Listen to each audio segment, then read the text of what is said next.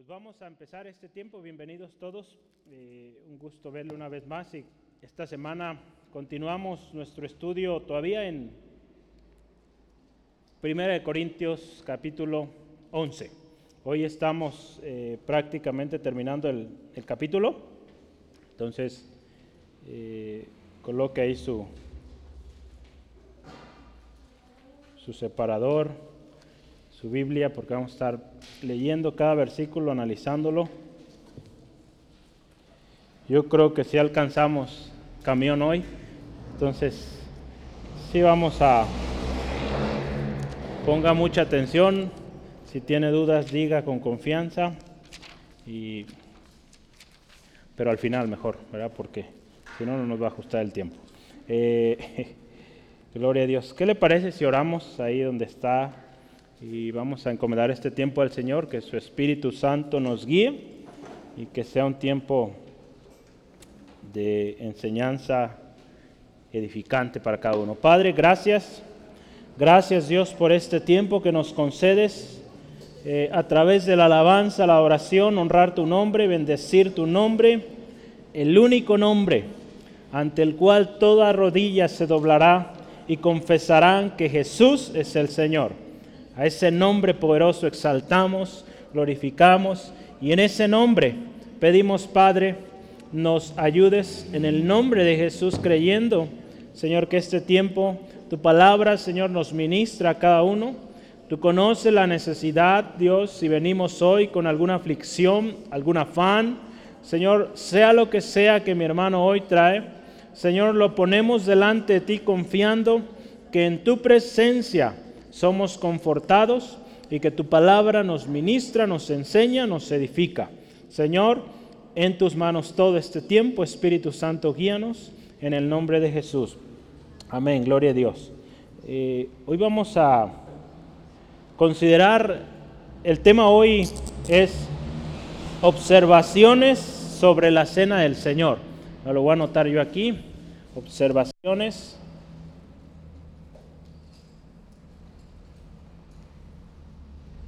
sobre la cena del Señor.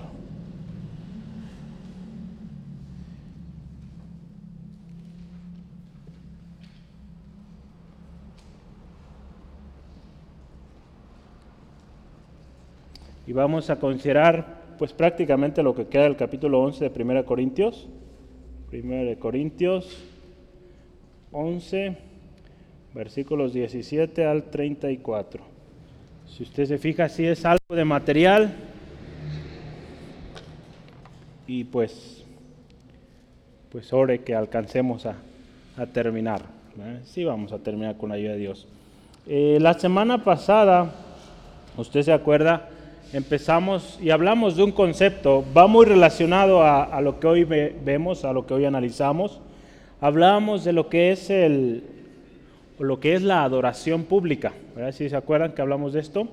La oración pública es aquello que como iglesia, como cuerpo de Cristo, como comunión o comunidad de cristianos, de redimidos, eh, pues nos reunimos como tal y adoramos al Señor. Esa es la adoración pública, cuando hay un grupo de personas. Hay adoración eh, íntima, podríamos decirlo, o adoración individual, pero la adoración pública es grupo.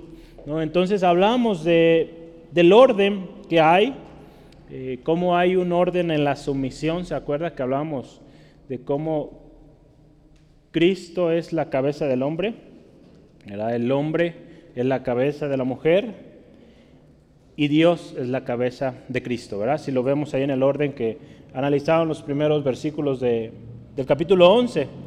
Hablamos también de este tema que ha sido controversial a lo largo de la historia, el cubrirse la cabeza, ¿verdad? Cómo ha causado toda una controversia por los años. Eh, hablamos de qué se trata en realidad, ya hoy no vamos a hablar de eso, entonces no quiero ahondar en ello. Si no vino, vaya a la grabación, ahí está. Y hablamos al último, cómo son las cosas en Dios, o en Cristo, más bien hablamos en el Señor las cosas como son. Cuando estamos en Cristo, ¿cómo son las cosas? ¿Cómo deben ser las cosas? Y hoy el tema también habla un poco de la adoración pública. porque en particular estaremos hablando de la cena del Señor. Eh, algunas observaciones, eh, indicaciones que Pablo daba a la iglesia ahí en Corinto. Eh, las observaciones muchas veces van a contener o contienen instrucciones, correcciones muchas veces, advertencias y algunos detalles importantes que se deben de considerar para que ésta se lleve a cabo con éxito, ¿verdad? Si hay una ordenanza a la cena del Señor, pues también tiene un orden. Acuérdense, lo hemos mencionado mucho, Dios es un Dios de orden. Pablo lo mencionó en su carta ahí a los Corintios también, que todo lo que se haga, dice ahí, debe hacerse decentemente y con orden. Entonces, hay un orden. La cena del Señor, acuérdense, es una ordenanza que Cristo Jesús dejó a sus discípulos y él dijo así, hagan esto en memoria de mí. Había una ordenanza y tenía un propósito. Entonces todos debemos participar. Hoy vamos a hablar también de algunos abusos que sucedieron ahí en la iglesia de Corinto. Eh, conforme avanzamos, usted los va a escuchar. Eh, vamos a hablar también, Pablo habla o inicia de esta manera, hablando de estos abusos. Después continúa eh, hablando en especial sobre la institución de la cena del Señor, la instrucción que, que Jesucristo le dio a Pablo. Y último hablaremos también cómo participar de la cena. Todas estas observaciones, todo este tema que hoy vamos a ver, tiene el propósito de que usted y yo entendamos el significado, la importancia, el propósito y el orden que tiene la cena del Señor. Con los corintios, usted sabe, Pablo manejó muchos o, abordó muchos temas, eh, a veces controversiales todavía hoy, eh, porque había varios problemas allá. Entonces uno de ellos también incluido estaba la cena del Señor. Por ahí había unos abusos que se estaban dando y necesitaban pues acción, una corrección. Entonces, gloria a Dios, pues Dios también hoy nos va a enseñar a través de esta historia. ¿Sí, amén? Entonces, quisiera que me acompañe y vamos a leer todo el texto. Vamos a estar meditando conforme el tiempo, pero vamos leyéndolo ahorita corrido. Dice así la palabra de Dios, 1 Corintios 11, 17 al 34. Pero al anunciaros esto que sigue, no os alabo, porque no os congregáis para lo mejor, sino para lo peor. Pues en primer lugar, cuando os reunís como iglesia, oigo que hay entre vosotros divisiones, y en parte lo creo, porque es preciso que entre vosotros haya disensiones, para que se hagan manifiestos entre vosotros los que son aprobados. Cuando, pues, os reunís vosotros, esto no es comer la cena del Señor, porque al comer cada uno se adelanta a tomar su propia cena, y uno tiene hambre y otro se embriaga. Pues qué, ¿No tenéis casa que coméis y bebáis? ¿O menosprezáis la iglesia de Dios y avergonzáis a los que no tienen nada? ¿Qué os diré? ¿Os alabaré? En esto no alabo o no los alabo. Porque yo recibí del Señor lo que también os he enseñado. Que el Señor Jesús la noche que fue entregado tomó pan y habiendo dado gracias lo partió y dijo, tomad, comed, esto es mi cuerpo que por vosotros es partido haced esto en memoria de mí. Asimismo también, también tomó la copa después de haber cenado, diciendo, esta copa es el nuevo pacto en mi sangre. Haced esto todas las veces que la bebieres en memoria de mí. Así pues, todas las veces que comieres este pan y bebieres esta copa, la muerte del Señor anunciáis hasta que Él venga. De manera que cualquiera que comiere este pan o bebiere esta copa del Señor indignamente, será culpado del cuerpo y de la sangre del Señor. Por tanto, pruébese cada uno a sí mismo y, cada, y coma así del pan y beba la copa. Porque el que come y bebe indignamente sin discernir el cuerpo del Señor, juicio come y bebe para sí. Por lo cual hay muchos enfermos y debilitados entre vosotros, y muchos duermen. Sí, pues nos examinamos nosotros mismos, no seríamos juzgados. Mas siendo juzgados, somos castigados por el Señor, para que no seamos condenados con el mundo. Así que, hermanos míos, cuando os reunís a comer, esperaos unos a otros. Si alguno tuviere hambre, coma de su casa, para que no os reunáis para juicio. Las demás cosas las pondré en orden cuando yo fuere. Entonces, ¿cómo ve todo este pasaje? Está algo extenso, ¿verdad? Pero hay mucha enseñanza ahí, vamos a tratar de extraer lo más que podamos. Yo quiero empezar con un primer tema y es así, los abusos en la cena del Señor. Es simple, ¿verdad? Los primeros versículos nos habla de ello. Entonces anote ahí los abusos. Yo solo voy a poner los abusos para más rápido aquí, pero usted ya sabe que es lo que sigue. Versículos 17 al 22. Fíjese qué dice Pablo ahí y, cómo comienza. Había unos abusos, y vamos ahorita a analizarlos, son un par sobre todo, eh, que predominan ahí en la explicación de Pablo, pero yo quise leer el primer eh, texto en dos versiones más. Y dice, las siguientes instrucciones no son motivo de elogio o de alabanza, si usted se fija. En la Biblia de las Américas dice, pero al daros estas instrucciones no os alabo, porque dice aquí, no os congregáis para lo bueno, sino para lo malo. La nueva versión internacional dice, al darles las siguientes instrucciones, dice, no puedo elogiarlos, ya que sus reuniones traen más prejuicio que beneficio. Fíjese cómo dice esta, esta versión. Eh, si usted recuerda en el versículo 2, cuando Pablo habló sobre el decoro en la iglesia o en la adoración pública, en el versículo 2 usted dice, os alabo hermanos, ¿verdad? Porque se acuerdan de mí, porque habéis hecho las cosas, o dice, retenéis las instrucciones que les entregué. En ese aspecto sí habían obedecido, pero en esta parte, dice Pablo, no tengo que alabarles o no tengo que decirles bien hecho, porque se están reuniendo de manera que en lugar que haya beneficio, dice ahí, hay perjuicio. Entonces, muy diferente, ¿verdad?, al, tema anterior que vimos la semana pasada. Pablo, de alguna manera, con este texto está reforzando algo que estaba pasando en los Corintios. Ahí en el capítulo 1, versículo 10 y 11, nos habla Pablo de que había divisiones, había contiendas entre los Corintios. Lea ahí conmigo 1 Corintios 1, 10. Dice, os ruego pues, hermanos, por el nombre de nuestro Señor Jesucristo, que habléis todos una misma cosa, y no haya entre vosotros divisiones, sino que estéis perfectamente unidos en una misma mente y en un mismo parecer. Porque he sido informado acerca de vosotros, hermanos míos, por los de Cloe, que hay entre vosotros contiendas. Estaba viendo algunas divisiones, problemas a la hora de llevar a cabo la cena del Señor y Pablo toma tiempo para hablar de ello. Qué hermoso es, hermano, hermana, que usted y yo tengamos, ¿verdad? Eh, en la iglesia ese tipo de instrucción. Pero cuando hay situaciones que estamos obrando de manera incorrecta, que haya alguien que nos recuerde la palabra de Dios, cómo son las cosas.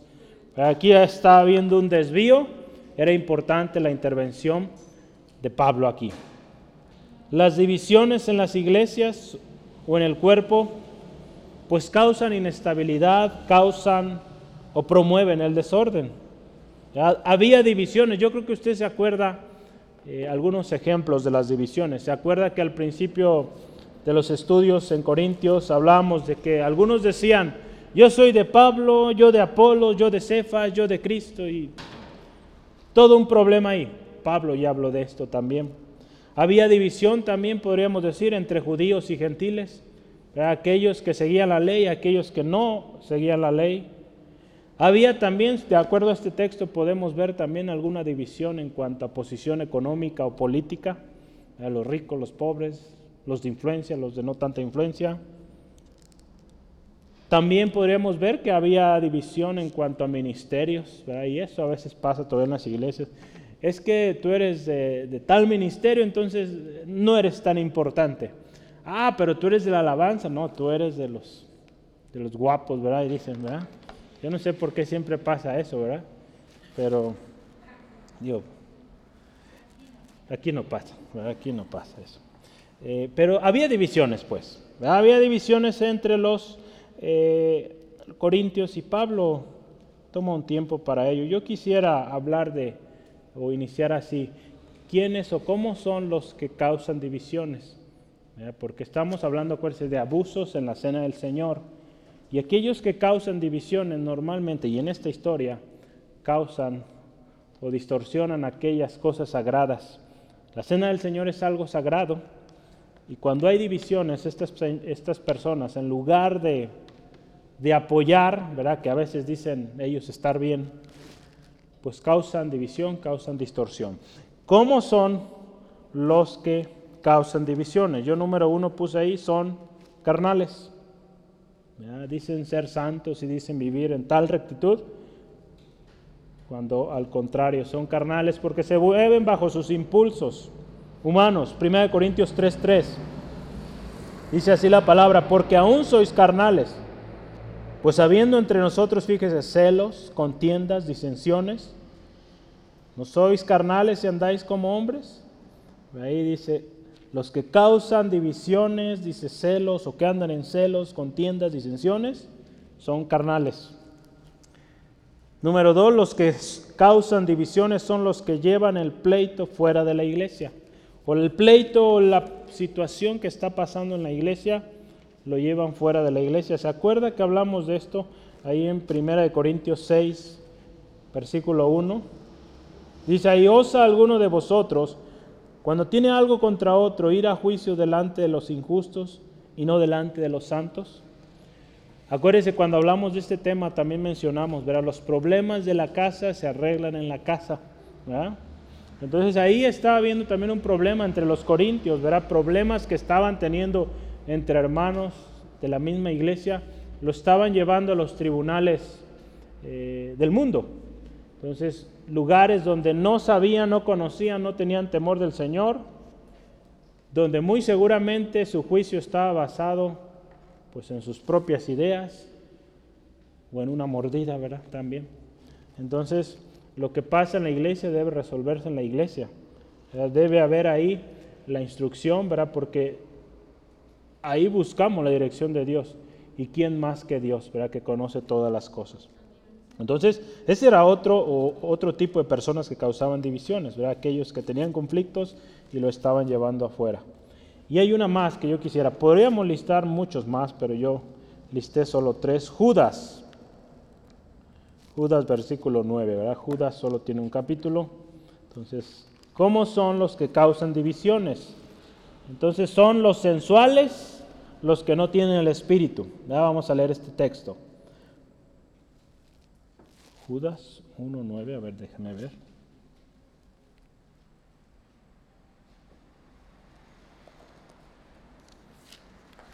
Va a ser uno. Deme un segundo. Son 1.19. Agréguele un 1 ahí. 1.19. Estos son los que causan divisiones. Los sensuales, los que no tienen al Espíritu. No tienen al Espíritu. Dicen saber, dicen conocer, pero es claro, viven de acuerdo a sus sentidos, a lo que sus sentidos, a lo que sus propias emociones dicen. Las sensuales habla de sentidos, se dirigen sobre ello y no son llenos del Espíritu Santo. Entonces, así son los que causan divisiones. Y Pablo aquí, fíjese algo muy interesante que me llamaba la atención y, pues lo podemos confirmar a lo largo de, del ministerio que, que usted y yo vamos a tener o hemos tenido hasta ahora, que este tipo de personas sí causan divisiones, pero son necesarias. Dice, ¿cómo que son necesarias? Pues sí, son necesarias. Si se fija ahí el Pablo que dice en el versículo 18, pues en primer lugar dice, cuando reunís como iglesia, oigo que hay entre vosotros divisiones. Hay divisiones. No se reúnen para lo bueno, se reúnen para el mal, no se reúnen para un beneficio, al contrario es perjuicio. Ya, ya lo vimos. Dice ahí, y en parte lo creo. Ahí termina el 18. Pero el 19, porque es preciso que entre vosotros haya disensiones para que se hagan manifiesto entre vosotros los que son aprobados. Dice, qué, hermoso y qué especial el hecho, digo, cuando lo mencionamos como tal, que haya divisiones, pues nadie queremos que haya divisiones, pero es necesario y está en el plan de Dios y Dios lo permite en la soberanía del Señor. Él permite que haya esto en las iglesias. Porque ahí se revela quiénes están firmes, quiénes realmente están firmes, no de palabras, sino de hecho. Quienes, dice ahí Pablo, están aprobados o son aprobados. Es necesario o es preciso que haya disensiones. La palabra que se utilizó ahí, eh, disensiones, eh, otra que se ha usado mucho es herejías. Es necesario que de repente haya algunas herejías, porque ahí se revela tanto los que son aprobados, los que mantienen la sana doctrina, pero también aquellos que andan con ideas que no van de acuerdo a la palabra de Dios. Entonces, es necesario. Es triste, pero se necesita. Y ante lo cual usted y yo, por eso la insistencia, hermano, hermana, como iglesia, que busquemos la palabra de Dios, busquemos la dirección del Espíritu Santo en todo lo que usted y yo consumimos, podemos decirlo de alguna manera, intelectualmente o espiritualmente. Que siempre vaya respaldado por la palabra de Dios. Y tengamos cuidado, ¿verdad? ¿Qué leemos, qué escuchamos, qué miramos? Porque hay muchas herejías hoy en día. Justo hace un momento, es algo tremendo que me causó tanto. Ya había escuchado de varios hombres, hace un tiempo vi en Australia, había un hombre que se hace llamar Jesús, eh, junto con su esposa, y resulta ser que su esposa es María. Una tremenda confusión, herejía que están ahí eh, ocasionando y mucha gente siguiendo. Hoy veía también en, Siberia, allá en Rusia, también un hombre que construyó una villa ahí y mucha gente está yendo ahí porque también este hombre dice ser Jesús. Y a lo largo de la historia ha habido infinidad, no es algo nuevo, Jesús lo dijo, verás, se levantarían muchos anticristos y créame que es tremendo, pero es necesario porque a través de eso se va a manifestar aquellos que sí son del Señor y aquellos que no son del Señor. Yo quiero enseñarle hoy una palabra griega, porque hoy también hay, entonces no se me olvidó. Eh, esa vamos a hablar de esta palabra, justamente eh, voy a tratar de hacerla en griego. Ay, no, no, no, no, no.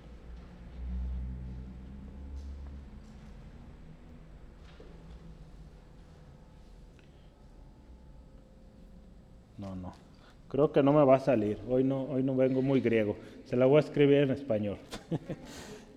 sí, no me sale esa vueltita que quiero hacer. Se voy a escribir cómo se pronuncia en español. Es airesis, con H. Le dejo de tarea que la vea.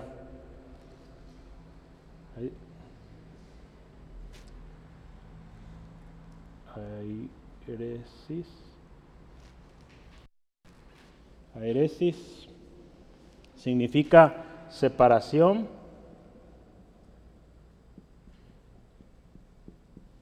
Significa un acto de elección.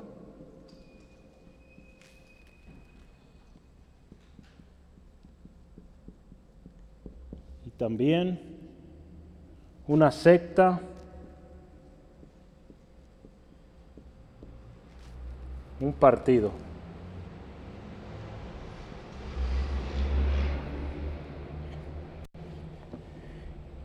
Estoy hablando de los que dividen, ¿verdad?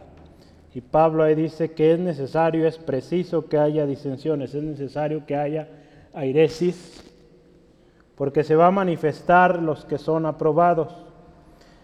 Cuando hablamos de esta palabra airesis y los usos que se le dan en el Nuevo Testamento, y en el Nuevo Testamento cuando se habla de airesis se habla de otra palabra griega que usted ya se acuerda, eclesia. ¿Qué es eclesia? iglesia, ¿verdad? Iglesia. Entonces, cuando se usan estas dos palabras en un enunciado, en, una, en un párrafo, se refiere aquellas personas que toman una elección de opinar diferente en la iglesia o opinar diferente a lo que la iglesia está caminando o una, doctrina contraria a lo que dice la palabra de Dios. Entonces una herejía es eso, ¿no? Hablando en la iglesia, en el contexto de la iglesia, Son ideas, opiniones distintas a la visión que lleva la iglesia, que Dios ha dado a la iglesia, y que no están fundadas, fundamentadas en la palabra de Dios. Es una herejía. Su presencia en la iglesia de este tipo de cosas es permitida por Dios en su soberanía, porque Dios primeramente quiere mostrar los suyos, ¿verdad? Y también quienes no lo son. La palabra de Dios ahí en 2 Timoteo 2.19 dice, conoce el Señor a los que son suyos. 2 Timoteo 2.19, a ver si lo anotó. Dios conoce a los que son suyos y va a permitir este tipo de cosas para que sea manifestado y, que el pueblo o aún aquellos también que están pequeños o bebés en el Evangelio, pues puedan ver en evidencia estas personas que están confundiendo y causando tanto problema. Hablando de los que no son de Dios, vamos a ir a 1 Juan 2.19. Primera de Juan 2.19. Dice la palabra del Señor así. Salieron de nosotros, pero no eran de nosotros. Porque si hubieran sido de nosotros, habrían permanecido con nosotros. Pero salieron, fíjese, para que se manifestase que no todos son de nosotros. Entonces el hecho de que haya este tipo de cosas, herejías, airesis, airesis, es que se va a manifestar quién es de Dios, quién no es de Dios, quién es de la familia, quién no es de la familia. Y ante este tipo de individuos que no son parte de la iglesia, lo vemos ahí en 1 Juan, no son de nosotros, están ahí, pero no son de nosotros, salen de ahí, pero no son de nosotros, porque hoy en día muchos también dicen, yo soy de tal iglesia. No, no es de ahí usted. Porque no está llevando un testimonio de acuerdo a esta iglesia que dicen pertenecer. Pablo exhorta entonces a que nos apartemos de este tipo de personas, de este tipo de conductas, opiniones distintas. Y créame que hoy en día, eh, digo, ya existía eso desde hace muchísimo, este tipo de cosas en la iglesia, pero hoy en día con las redes sociales y la facilidad que hay hoy en día de expresar nuestra opinión, cada cosa que sale ahí que créame que son pérdidas de tiempo. Yo de repente me ponía a ver algunos porque algunos pues conozco a las personas y, escuchaba a ver qué, mensaje trae. Dejé de escucharlos, tuve que decirle ahí ya no me mandes nada a esta persona porque traen puras eh, conceptos humanos, ideas, malas interpretaciones fuera de contexto y Créame que no vale la pena. Pablo nos dice, alejémonos de ellos. Ahí en Romanos 16, 17, ¿qué dice? Mas ruego, hermanos, que os fijéis en los que causan divisiones y tropiezos en contra de la doctrina que vosotros habéis aprendido. Y dice ahí, y que os apartéis de ellos. ¿Ah? Pablo es muy claro, ¿verdad? No podemos evitar que estén ahí. En algunos casos sí se requerirá pues abiertamente y públicamente exhibirlos y pedirles que se vayan, pero no podemos tener control sobre todo.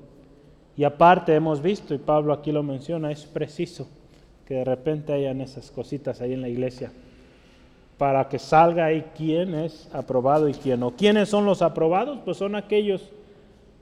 Que, que son fieles a la palabra, que son fieles a lo que Dios ha indicado para esa iglesia, para ese tiempo. Entonces, número uno, ¿cuál era el primer problema que Pablo está ahí hablando con los eh, corintios? Dice, cuando se reúnen en la iglesia es para divisiones, ¿verdad? O es para, pues para lo malo, ¿verdad? No, no hay un buen final, podríamos decirlo, ¿no? Termina en pleito. Y dice Pablo, pues por algo los conocía, dice, y en parte lo creo.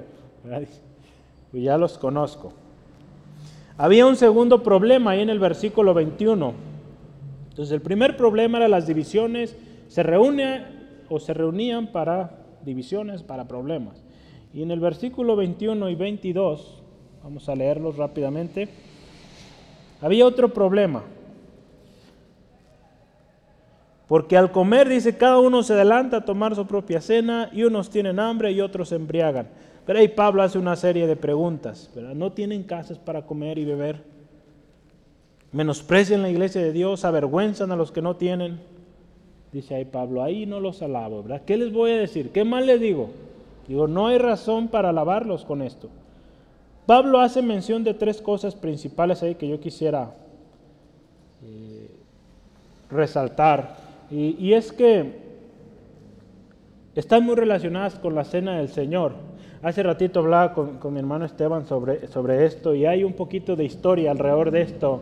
Eh, hay todo un, todo un debate aquí también, de hecho, con el respecto a unas fiestas que se celebraban en aquel tiempo, las fiestas ágape, o, también conocidas como las fiestas de amor, donde se reunían las iglesias, compartían y eran tiempos pues que se buscaba pues que hubiera ese amor ágape, ese amor fraternal. Pero sucedía que conforme el tiempo y dado que había este tipo de personas en la iglesia, esas reuniones muchas veces estaban terminando en borracheras, pleitos, divisiones, algo tremendo. Y se dice que muy probable eh, Pablo está de alguna manera aquí exhortando a los corintios porque había algo de esto en la iglesia. Estaba habiendo reuniones y estaban terminando en un desorden, en, pues en algo que lejos de beneficiar terminaba pues afectándoles, ¿no?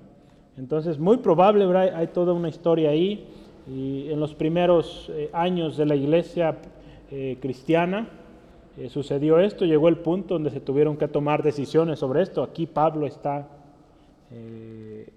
pues dirigiendo a los corintios un mensaje fuerte.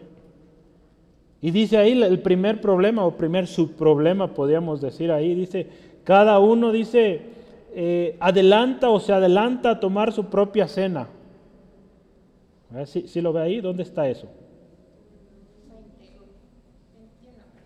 21, ¿verdad? Dice, porque al comer, ¿qué sucede cuando se reúnen supuestamente a comer? Cada uno dice, o dice, se adelanta a tomar su propia cena. Aquí podemos ver, y hay mucho significado en este simple enunciado. Este enunciado nos dice, se adelantaban, dice, a comer su propia cena. Nos habla de que no estaban siendo esa iglesia no estaban siendo uno, sino que buscaban su propia satisfacción carnal. Y se olvidaban, acuérdese de lo siguiente, que es la cena del Señor, no su propia cena. ¿verdad? Entonces la cena del Señor. Por tanto, el Señor instituyó, ¿verdad? Que es la iglesia. Vamos a ver más adelante cómo debe hacer, ¿verdad? Esperarse unos a otros. Por eso eh, nosotros aún estas partes las consideramos aún antes de celebrar la cena o de comenzar a partir el pan o participar del pan, del vino, pues esperamos que todos tengan en sus manos eh, los elementos. Entonces, cada uno dice se adelantaba a comer o a tomar su propia cena. ¿Y qué sucedía, por lo tanto? Pues que unos comían y otros no.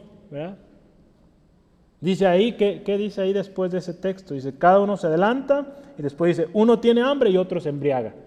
Pues sí, unos se adelantaban, no sé si la pasaron las fiestas, cuando llega lo más rico, todos llegan ahí y ya el que se durmió, pues no le toca nada. Entonces, a mí me pasaba cuando hago carne a veces, sobre todo con el chorizo, siempre sacaba primero y ya cuando voy ya no hay para mí. Bueno, así pasa. Pero eso está bien, yo, yo estoy sirviendo ese día. Pero miren, eh, sucedía esto, uno tiene hambre, hambre, perdón, por motivo de los adelantados y de los que se embriagaban, algunos dice ahí, se quedaban con hambre. Muy probable que eran, pues en este caso, los más pobres, ¿verdad? Porque muchas veces sucede, ¿verdad? Y aún en la iglesia a veces pasa esto de que es que yo no traje yo y están ahí con la pena y, y pues en eso los adelantados pues se acaban la comida y el otro queda sin comer. Entonces estaba viendo este problema, unos se quedaban sin hambre. ¿Verdad? Bueno, unos se quedaban sin hambre y otros con hambre, ¿verdad? ¿Sí? Sí, ¿verdad? Estoy viendo a ver si están despiertos todavía. unos se quedaban con hambre. Y otros, dice ahí, se embriagan. Mientras, fíjese, la embriaguez, ¿qué es, qué es la embriaguez? La embriaguez eh, estaba dando lugar a pues al desorden, actos de vergüenza y divisiones, porque Usted sabe, ¿verdad? Cuando un hombre o una mujer está bajo los efectos del alcohol, pues no está en su completo juicio y dice cosas que no debe decir, hace cosas que no debe hacer y pues todo esto causa problemas. Entonces fíjese, este problema era serio, ¿verdad? Porque en lugar de estar reuniéndose para edificarse, si era o si hablamos del día de la cena del Señor, que estuvieran celebrando o haciendo o siguiendo esta enseñanza o observancia, pues estaba viendo estos problemas. ¿Y qué sucedía al final? Pues la reunión perdía su propósito. En el versículo 20, ¿verdad? Yo voy a regresar ahí. Dice, cuando pues os reunís vosotros, esto no es comer la cena del Señor, ¿verdad? Por eso estamos hablando observaciones de la cena o sobre la cena del Señor. Muy probable ellos había un propósito, vamos a celebrar la cena del Señor tal día, pero había estos problemas. Gente que se adelantaba la comida, se embriagaba, ¿verdad? daba lugar a la glotonería, y pues había estas divisiones, estas eh, faltas, de tal manera que se perdía el propósito. Ahí Pablo le dice, eso que ustedes hacen, que se reúnen a comer, eso no fue cena del Señor. Acuérdese una vez más, es la cena del Señor, no es nuestra cena. Los corintios se, se reunían, dice Pablo, para otra cosa antes que la cena del Señor. Si podemos decir en resumen, se reunían para contención, se reunían para desenfreno, se reunían para un desorden, para vergüenza, para humillación, para carnalidad. Imagínense qué tremendo, la misma iglesia, ¿en qué terminaba? En siendo una fiesta igual que las fiestas paganas. Nuestras reuniones, acuérdense hermano, hermana, como iglesia, dice la palabra, deben tener un propósito y deben ser en orden. Acuérdese otra vez, 1 Corintios 14, 40. Todo lo que se haga, hágase decentemente y con orden. Pablo ahí en el capítulo 14 está hablando de, del hablar en lenguas, el orden que debe haber en la iglesia. Pero dice Pablo, pero hágase todo decentemente y con orden o en orden. Acuérdese una vez más qué significa iglesia. Iglesia es uno de sus significados, pero también es llamados a congregarse, a una asamblea. Entonces nos habla de un cuerpo. Y Cristo Jesús instruyó la cena del Señor a un cuerpo. Y como cuerpo debemos celebrarla respetando el orden y no dar lugar a la división, porque somos, acuérdese, un cuerpo de muchas funciones, pero todos un cuerpo, que nos edificamos unos a otros. Y cuando nos reunamos, tenemos que entender el propósito que Dios tiene. Y siempre el propósito de Dios será, si lo podemos resumir, glorificar a Dios y edificar a la misma iglesia. Entonces, todo lo que usted y yo hagamos aquí en la iglesia, usted recuerda, el domingo pasado tuvimos la presentación de una pequeñita, una pequeña victoria, y, y eso decíamos, todo lo que hacemos en la iglesia tiene un propósito, es en orden y de acuerdo a lo que Dios dice en su palabra. No vamos a andar inventando cosas. Entonces, lo que Dios dice en su palabra, eso hacemos. Entonces, esos eran los dos principales problemas. Divisiones y cuando se reunían, pues era un desorden, un descontrol. Pablo después de esto, después de mencionar esto, les dice, miren hermanos, ¿qué más les digo? ¿Voy a alabarlos por esto? No. Si los alabé por lo anterior, que habían obedecido mis ordenanzas del velo y todo esto, está bien, pero esto no. Aquí no hay que alabarles, aquí hay que corregir. Y algo especial, Pablo amaba a los corintios, les dice o les recuerda la instrucción que él recibió del Señor Jesucristo. Vamos a ver, el siguiente subtema es la institución de la cena del Señor. La institución de la cena del Señor. Me gustó cómo ponen los títulos, ahora, ahora sí los tomé casi literal de, la Biblia que estoy utilizando ahí. Creo que el último lo cambié un poco.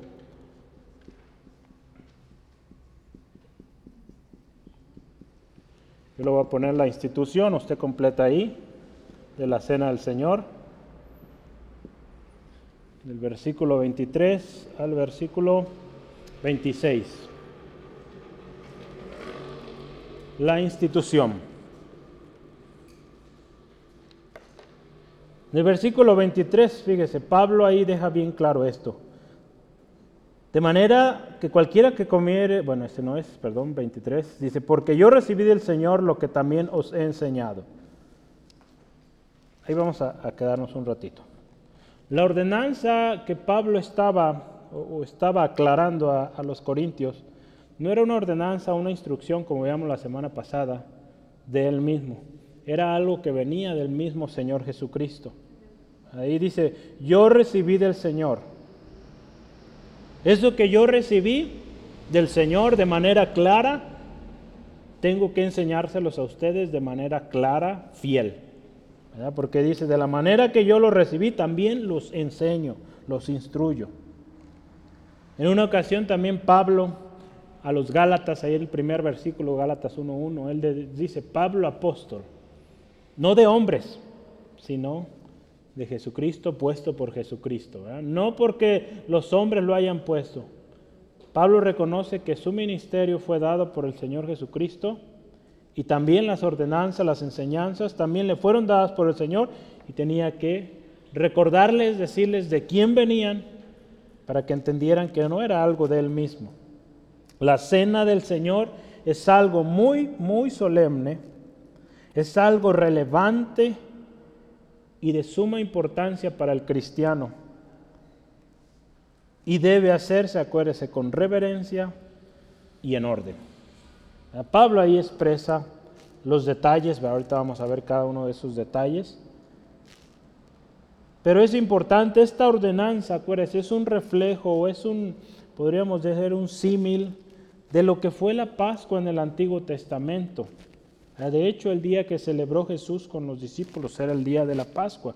Habían de celebrar la Pascua y ahí fue donde Jesús instituyó este, esta ordenanza. Éxodo 12, 14 nos habla de ella.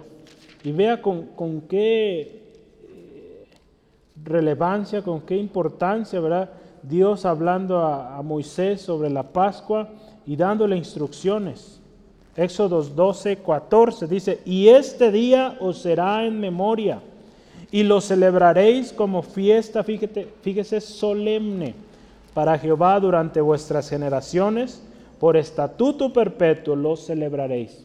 Ahí Pablo, eh, de alguna manera, al estar instruyendo también, podemos recordar lo que era la Pascua para los judíos.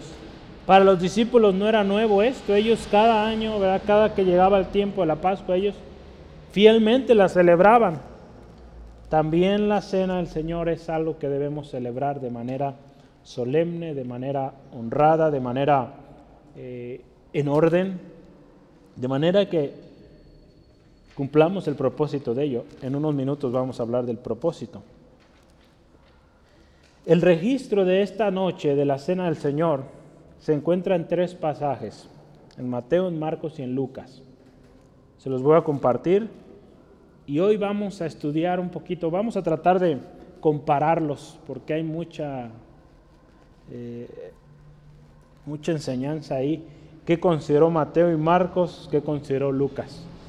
Mateo y Marcos fue muy similar, pero Lucas, eh, el médico amado, Pablo lo llama, agregó unos detalles que nos van a ayudar mucho hoy. Anote ahí Mateo 26, 26 al 29. Es el primer pasaje donde lo vemos, Mateo 26, 26 al 29. Por tiempo no vamos a poderlos leer todos, vamos a leer algunas porciones.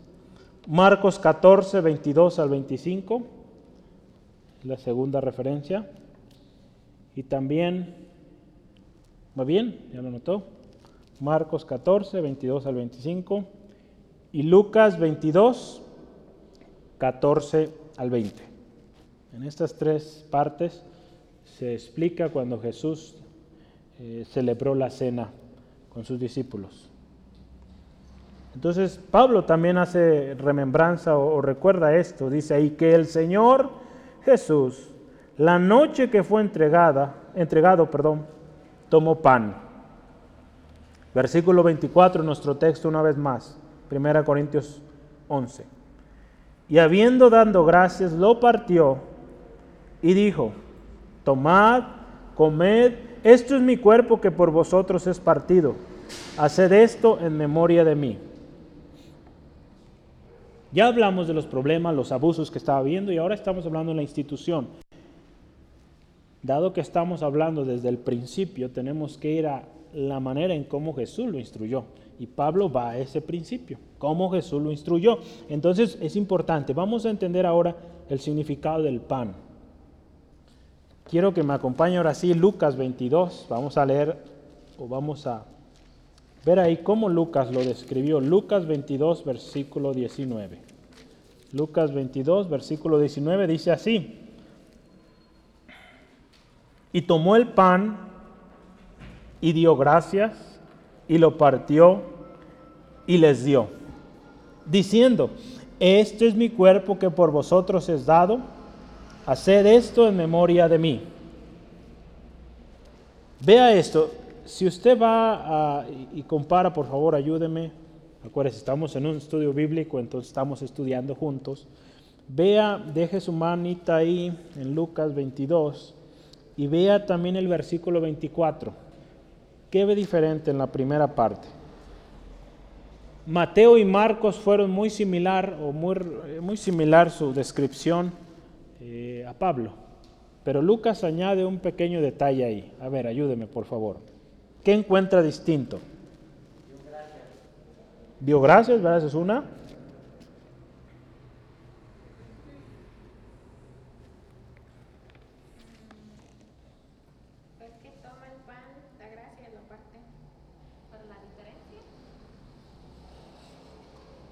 Sí dice ahí que dio gracias, en Romanos también.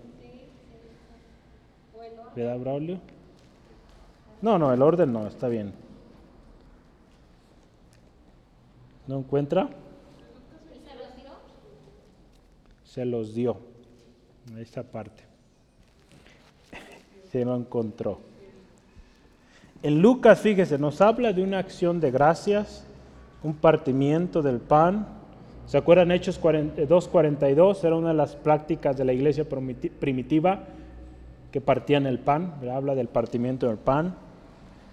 Pero nos habla de un dar Jesús les dio el pan. Esta orden, fíjese, va muy de la mano con el significado de la iglesia, su propósito. Somos llamados a la cena del Señor como iglesia, no como individuos solitarios, ¿verdad? No vemos ahí Jesús, cada uno celebre la cena en su casa, solo, ¿no? Era en iglesia. Y esta parte Jesús toma el pan y, da gracias y lo entrega nos, nos, habla de esa parte de, de, que no se quedó para sí aquello, sino que lo dio. Nos habla de que había ahí una relación, de que era algo conjunto, no era algo solo. Dio. Nos habla que no estaba solo Jesús, estaba con sus discípulos. Y dice Jesús ahí, este es mi cuerpo que por vosotros es partido. Fíjese una vez más, por vosotros, pero está hablando de, iglesia, de, grupo. no, dice ahí que por ti es partido, no, por vosotros. Por eso he mencionado y estoy mencionando varias veces eclesia o iglesia. La cena del Señor es para la iglesia. El significado del pan, fíjese, es un símbolo del cuerpo de Cristo y lo que éste sufrió por nosotros. ¿Verdad? Dice, este es mi cuerpo que por vosotros es partido. Esta enseñanza también ha causado controversia y por ejemplo la Iglesia Católica ¿verdad? Eh, instruye esto, que el hecho del pan o lo que, ya, que es hostia, ¿verdad? Creo que le llaman, ¿sí se llama así? ¿Sí? Ok. Entonces ellos llaman que esta se se convierte literalmente en el cuerpo de Cristo. Eso es una herejía, eso no es bíblico. Jesús estaba presente cuando Él entregó este pan y no nos habla de eso. Ellos llaman a esto lo, investigué, transubstanciación. Así le llaman a este hecho de que ese pan se convierte en Jesús. No es así. La palabra de Dios lo hemos visto muchas veces. Hay cosas que, que sí tienen un significado literal, pero hay otras que no. Es un significado, en este caso nos habla de un simbolismo del pan, porque nos recuerda, así como el pan sufre un proceso ¿verdad? De, molienda, es molido, pues así también Cristo Jesús fue molido por nuestros pecados. Para llegar a ser ese pan tuvo que haber sido molido ese trigo. ¿Sí? Entonces, este, este tema de que se convierte, ¿verdad? Dice ahí, ellos le llaman que es una conversión de toda sustancia del pan a la sustancia del cuerpo de Cristo. Y ellos basan esta, esta idea en el sentido literal e inmediato de las palabras de Jesús. Ellos se van y como Jesús dice, esto es mi cuerpo, se van de manera literal. Pues no es así. Así como el trigo, acuérdese, es molido y pasa por un proceso de transformación para llegar a ser el pan que usted y yo consumimos, Cristo fue molido por nuestros pecados. El castigo de nuestra paz fue sobre él. Isaías 53, 5. Y que por vosotros fue partido. Jesús es el pan de vida, acuérdese, que satisface toda hambre y que es suficiente para la necesidad del hombre. Juan 6:35. Entonces, no es literal, el pan no se convierte en el cuerpo literal de Cristo, no, es un simbolismo lo que representa esto. ¿Y con qué termina ahí? Dice, haced esto en memoria de mí. El tomar el pan y participar usted y yo de él es un recuerdo, una palabra que nos gusta usar a veces es, es una remembranza, se oye más, o hacer memoria de lo que Cristo hizo. No es que comamos su cuerpo, no. Entonces fíjese, esto fortalece el hecho del simbolismo del pan como cuerpo de Cristo. El hecho de que pues es un simbolismo, ¿verdad?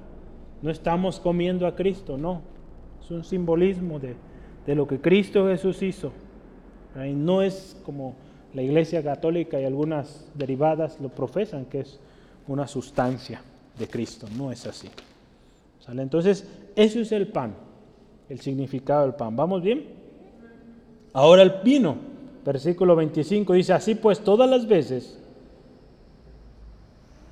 que comieres este pan, yo me adelanté, ¿verdad? Versículo 25.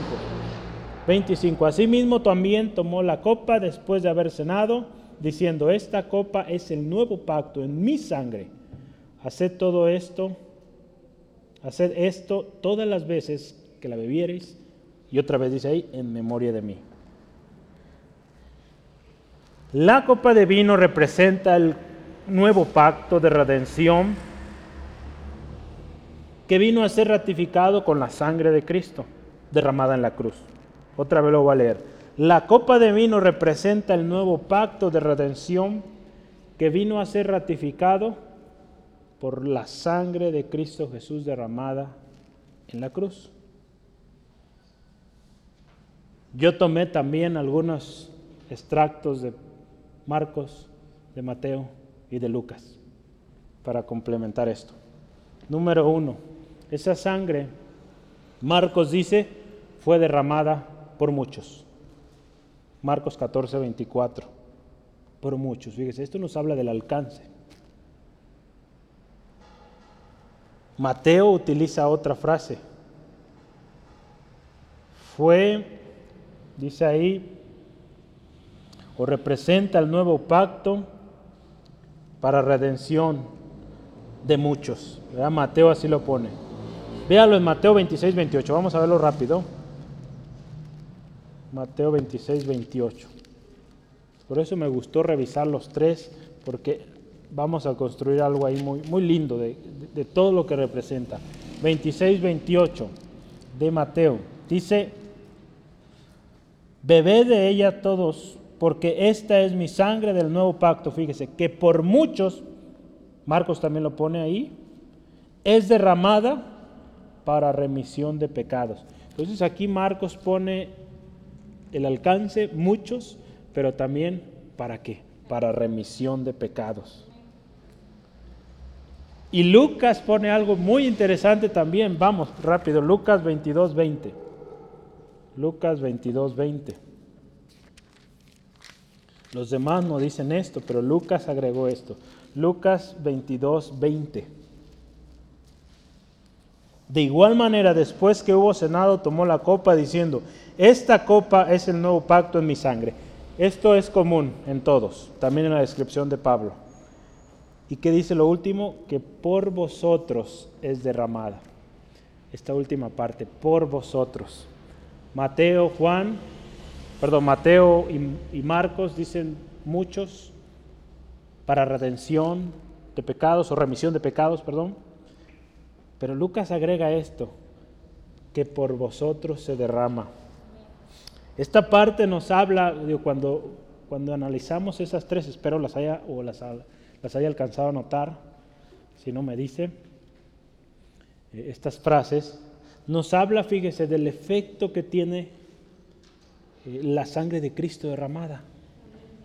Número uno, la sangre de Cristo, el poder, el alcance de la sangre de Cristo es universal. Muchos,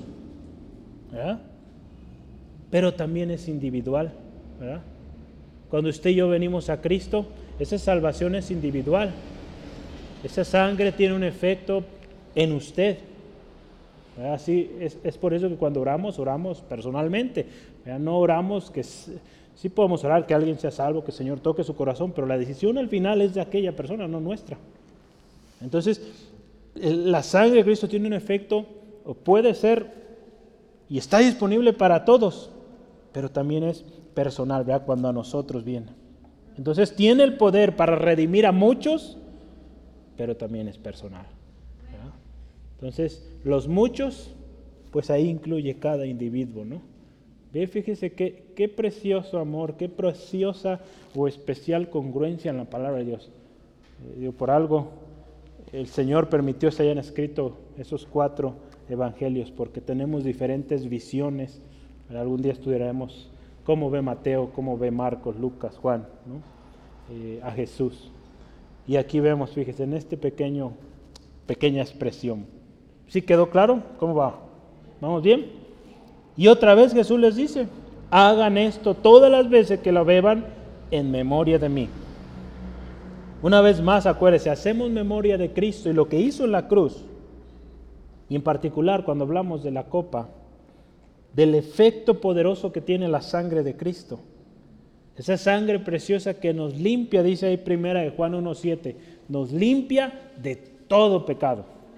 Nos limpia de todo pecado. La sangre de Cristo, acuérdese, vino a ratificar el nuevo pacto. Ya lo decíamos hace un momento. Yo quiero terminar esa sección con un texto de Hebreos. La sangre de Cristo fue la definitiva. Ya no se iban a necesitar más eh, sacrificios de animales. La sangre de Cristo vino a satisfacer por completo. Hebreos 9, versículos 13 al 15. Dice la palabra del Señor.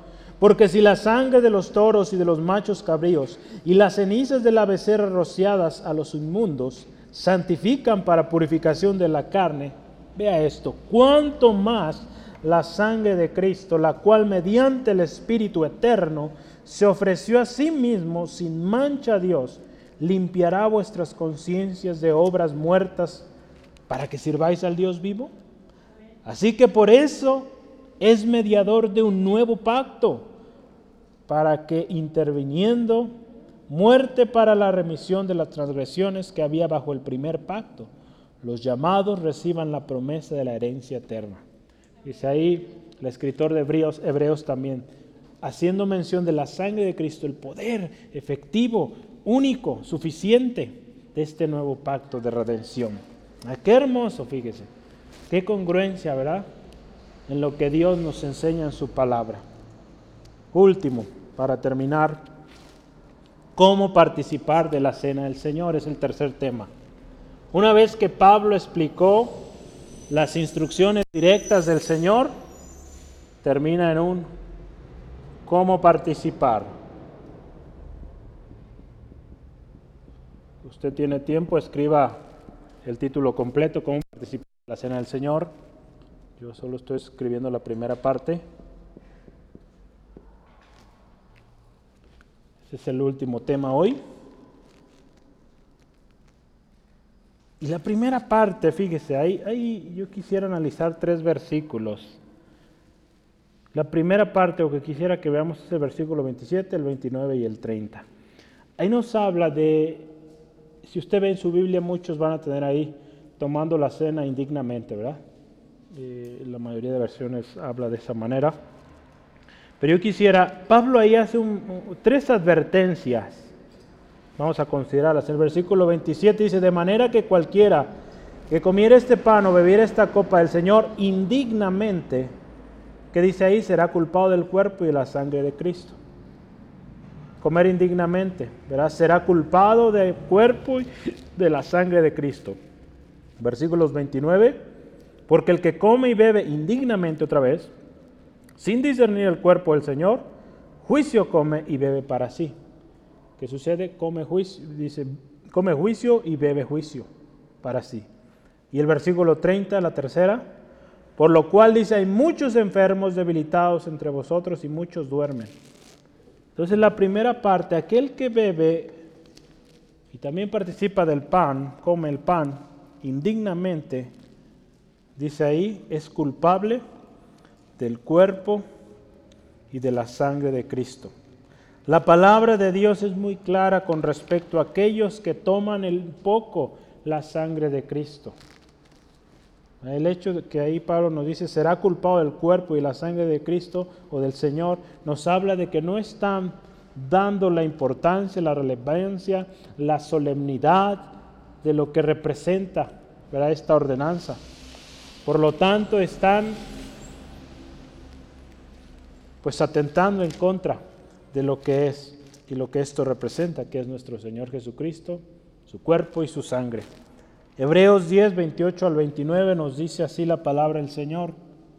El que viola la ley de Moisés por el testimonio de dos o de tres testigos muere irremisiblemente. Ahí está hablando de la ley. Pero fíjese versículo 29. ¿Cuánto mayor castigo pensáis que merecerá el que pisotea al Hijo de Dios y tuviere por inmunda la sangre del pacto en la cual fue santificado, e hiciera afrenta al Espíritu de gracia. Fíjese qué tremendo. Alguien que no considera que indignamente lleva esta ordenanza, todo esto, ¿verdad? ¿Cuánto mayor castigo habrá? No solo la muerte, sino la muerte eterna. Entonces, Participar indignamente de la cena del Señor representa una afrenta directa lo que Cristo Jesús hizo, Cristo mismo y también su efectividad y su completa redención. Entonces fíjese, por eso la importancia, vamos a ver unos momentos de examinar nuestros corazones. Versículo 29 dice, juicio come y bebe para sí a partir o al participar indignamente en lugar de usted y yo recibir los beneficios, ¿verdad? Porque es eso, ¿verdad? Hablamos también que la sangre de Cristo nos limpia de todo pecado y la sangre de Cristo Jesús fue derramada para sanarnos, para liberarnos de enfermedades. En vez de que haya sanidad, que haya liberación en nosotros, viene a ser muerte, viene a ser juicio. Lo que la sangre de Cristo representa, lo que el pan representa, se anula ¿verdad? cuando se bebe o se participa indignamente. Ahí en el versículo 30, ¿verdad? La tercera parte ahí, dice que había enfermos, había debilitados, eh, debilitados, perdón, dice, y muchos duermen. La palabra que se usó ahí de dormir habla de muertos, de gente que ya había muerto. Como parte del juicio por haber participado indignamente, la enfermedad, la debilidad, la muerte. Al participar, fíjese, de las cosas sagradas, desde el principio, alguien que participaba indignamente era razón de juicio. Usted vea, desde el tabernáculo, las fiestas solemnes, todo lo que se celebraba ahí, había que llevar una, un orden, una limpieza, ¿verdad? Los, los sacerdotes cuando entraban a ofrecer sacrificios, Cuando entraran al lugar santo, al lugar santísimo con mayor eh, razón, deberían ir limpios. Entonces esta ordenanza se estaba llevando de manera inadecuada en la iglesia de Corintios y ellos ya estaban viviendo consecuencias, ¿verdad? Pablo ahí lo expresa, ahí enfermos, debilitados, muertos ya. Y ellos quizá ni cuenta se habían dado. Entonces, eso es los que participan indignamente. Pero vamos a ver en qué consiste participar dignamente. Los versículos 31 y 32 lo dicen muy bien. Dice, si pues nos examinamos nosotros mismos, no seremos juzgados. Entonces, primeramente, fíjese, examinarnos a nosotros mismos.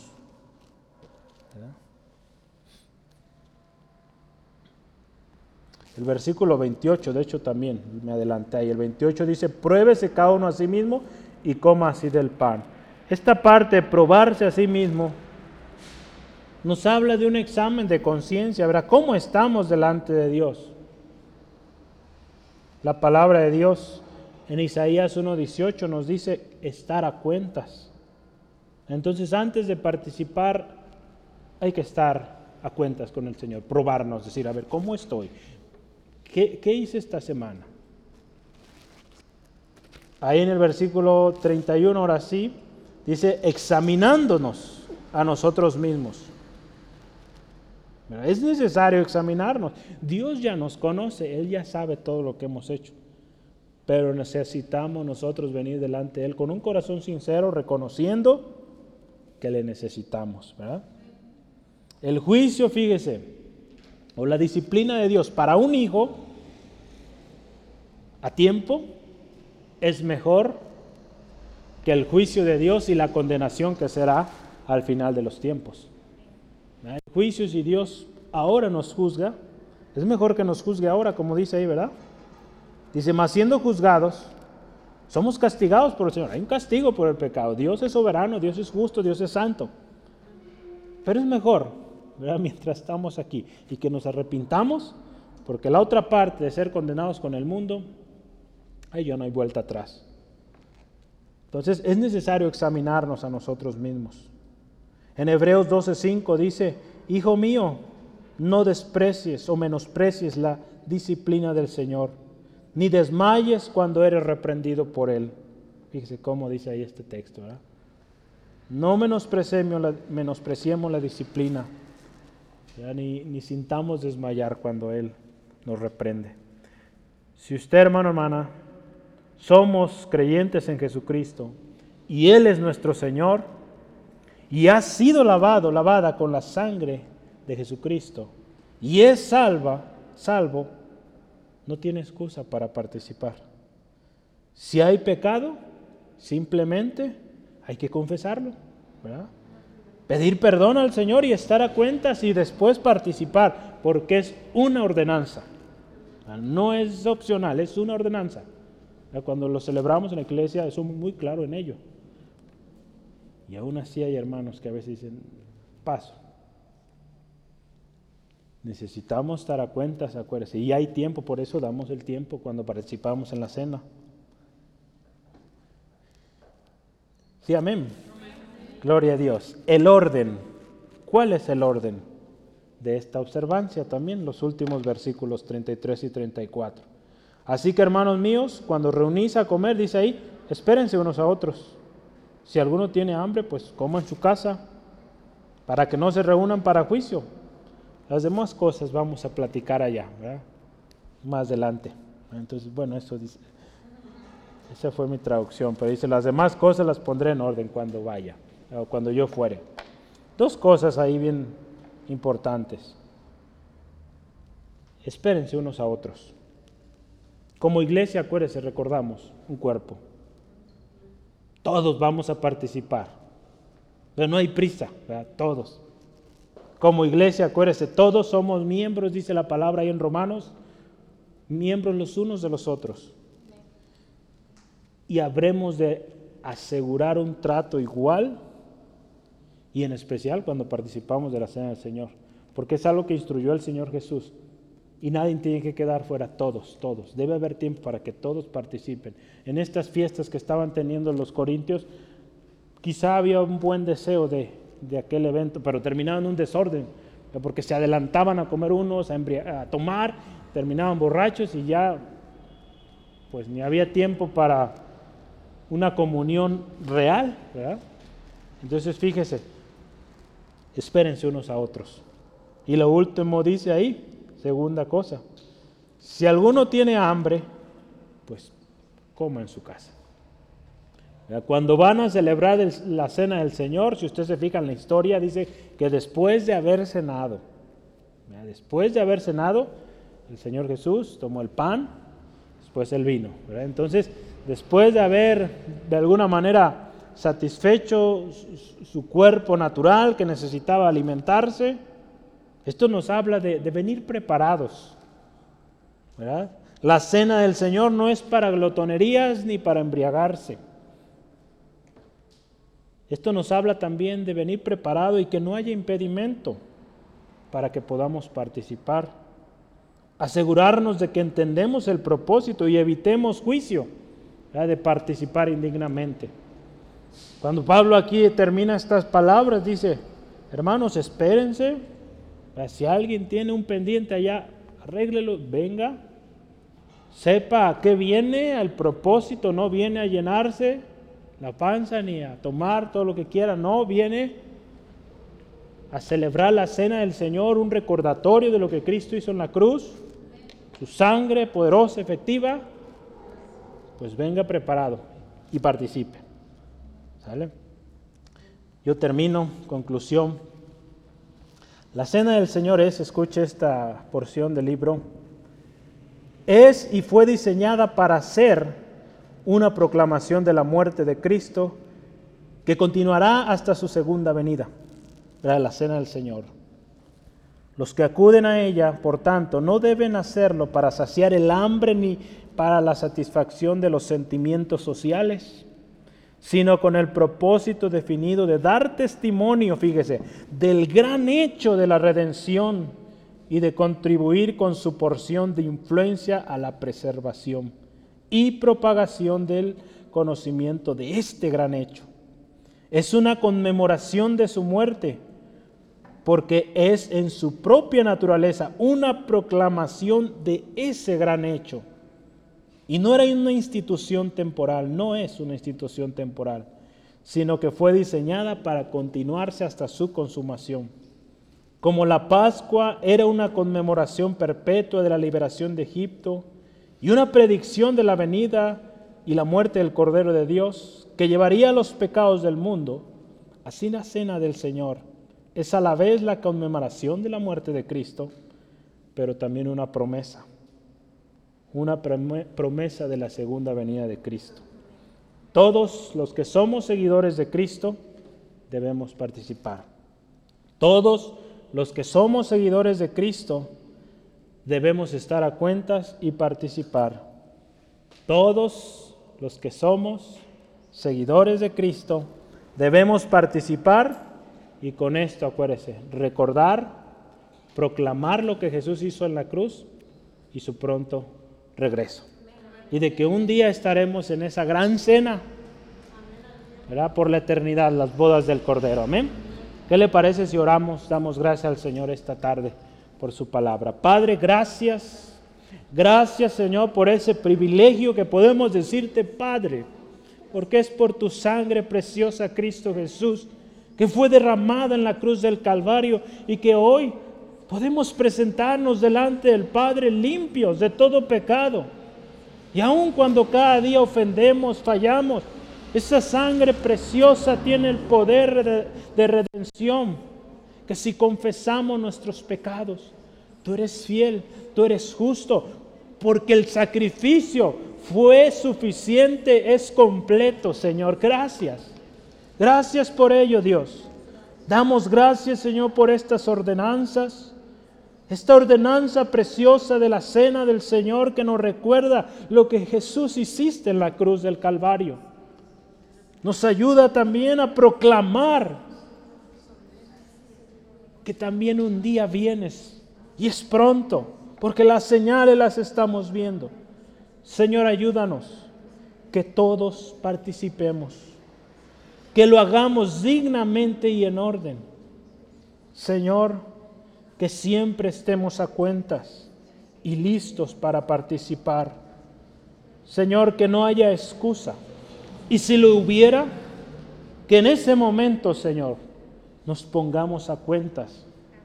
Señor, y esa excusa se quite y participemos ese, ese día, Señor, porque es una ordenanza.